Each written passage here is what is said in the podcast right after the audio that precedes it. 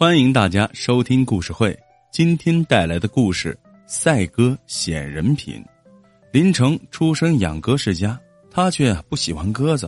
林成的老爸年纪大了，几次想让儿子接手自家的鸽棚，林成啊都没答应。不接手鸽棚，一时又没好的投资项目，林成以前打工攒下的一笔钱就闲置着。他的三个老同学。吕毅、王红和张山知道后，就找上门来。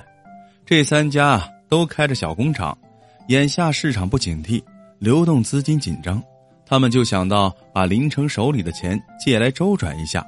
钱不多，只能借给一个人，那给谁呢？林城有点拿不准主意了。这一天，林城把三人叫到一起，提议道：“我们哥们几个可不能因为这事儿伤了和气啊。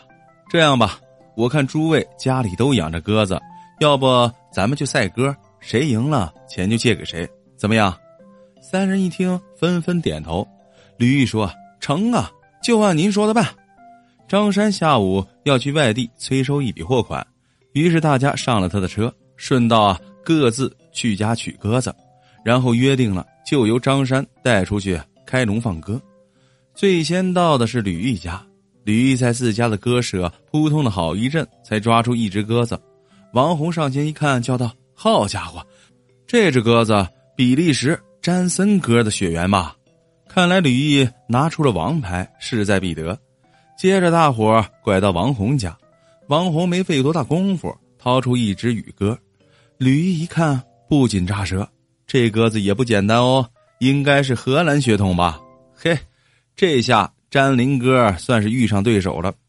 最后到张山家，张山犹豫了半天，拿出一羽鸽，众人一看，差点笑了。这可是本地产的土笨鸽呀，跟吕王二人的洋鸽子相比，差着档次呢。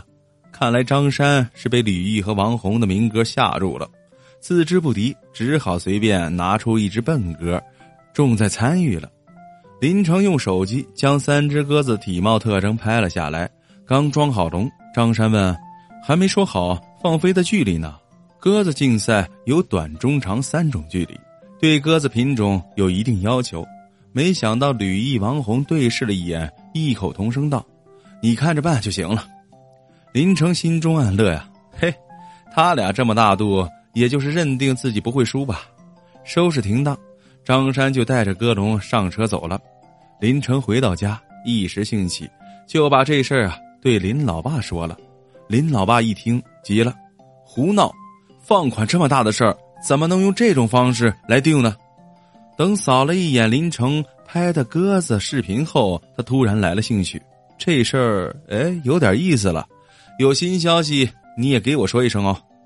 话说张山走后一连几天都没他开笼放鸽的消息，吕毅急了，不由抱怨道：“张山，这家伙不是……”没找到合适的地方，就是推说天气不好。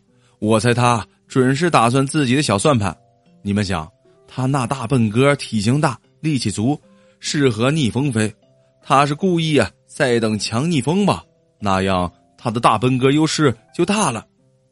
王红开玩笑的说：“他不会想把鸽子带到南极才放吧？那样三只鸽子都飞不回来，倒算是平手了。”说起玩鸽子，尤其是信鸽，讲究的就是个“信”字。当初说好了，开笼放鸽权在张山手里，所以现在尽管吕毅、王红心有忐忑，也不好再说什么。林成见状也有些犯迷糊，这张山葫芦里到底装的是什么药呢？三人正各怀心事，相对无语，突然手机先后响了，是张山打来的视频电话：“我要直播放鸽喽！”视频中，张山喊着：“一二三，走喽！”一开鸽笼，三只鸽子就扑棱着冲向云天，踏上归家的征程。林城看了下地图，放飞点离终点一千二百公里，距离虽然不近，也不算远的过分。第三天一大早，估计鸽子快归巢了。吕毅、王红一步不离的守在自家的鸽舍边，张山没回来也不要紧。现在鸽舍都装着摄像头，大家可以通过手机实时监控。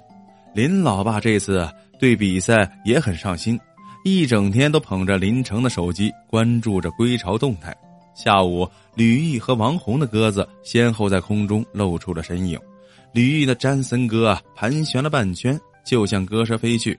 可能一路太累，他突然从半空中急坠下来，惨叫一声，掉在地上。好半天啊，才缓过神，僵着翅膀，一点点的向鸽舍挣扎而去。王红的荷兰鸽也好不到哪儿去，他的体能早已耗尽，一看就是硬撑着飞回来的。到家后，他小心的落在地上，痛苦的抽搐着，用翅膀撑着身体向鸽舍慢慢的爬。看着视频中两只身上带血的鸽子，林老爸眉头一拧，他又跳出林城先前拍的燕鸽视频，仔细看着，突然眼就红了，感叹道：“不死不归，都是好鸽子呀！”唉，信鸽比赛是以归巢为标准。眼见鸽舍近在咫尺，两只鸽子一时却无力进去。吕毅、王红只能在一旁拍手吹哨，为自家的鸽子打气加油。眼看两只鸽子慢慢进了巢，突然张山的鸽舍前划过一道身影，是他的大笨鸽。只见他咕咕叫着，像炮弹般一头就钻进了巢内。这下呀，三只鸽子几乎同时入巢，怎么办呢？第二天，张山赶回来，与李毅、王红一起赶到林家。林成对鸽道本不太精，只好将目光求助于父亲。林老爸思忖片刻，坚定地说：“应算张山的大笨哥赢。”李毅急了：“凭什么呢？”王红也帮腔道：“我仔细看了视频，很明显，我的鸽子进了笼，大笨哥的屁股还露在朝外呢。”哎呀，可惜你俩那只鸽子呀！元气大伤，以后啊，怕不能再参加赛事了。林老爸表情严肃：“你们要是不作弊，也不会啊，害得他们这么惨。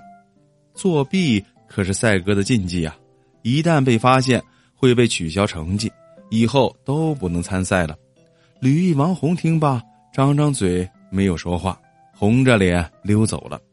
接着，林老爸又转过脸对张山说：“说起来，你也使了手段。”哎没想到哥到现在成这样了，说着冲林城说：“既然你们有约在先，你就把钱借给张山吧。”送走张山，林成有些疑惑的问：“爸，您说他们都作弊了？”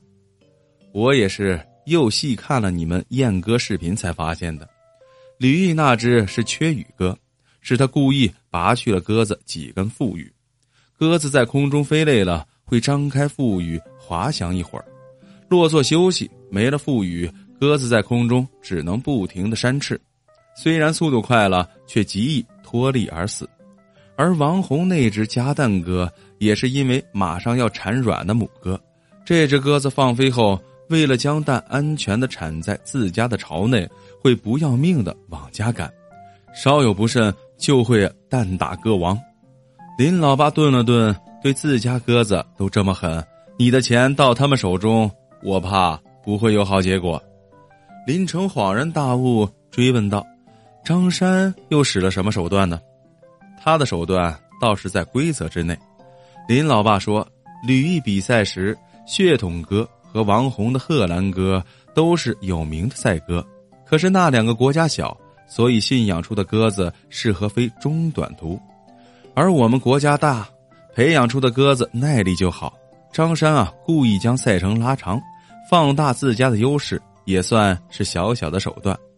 原来赛鸽有那么多讲究，林成对老爸是佩服不已。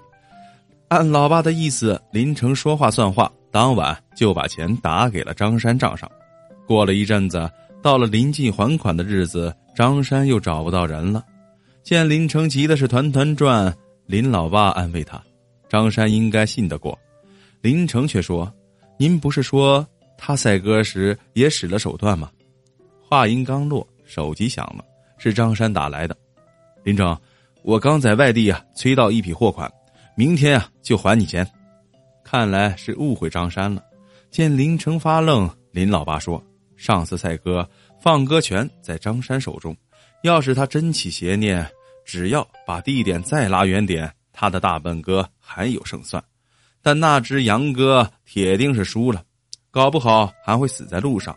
像他这种凡事适可而止，给对手都留一线生机的人，不会欠钱不还的。林成看看父亲，笑着说：“爸，看你整天钻在鸽棚内，没想到对世事看得这般通透啊。”林老爸一笑：“其实看一个人怎么对待自己的爱好，就能看出他的人品。”林成服气的说道：“爸，明天啊，我就跟你学养鸽。”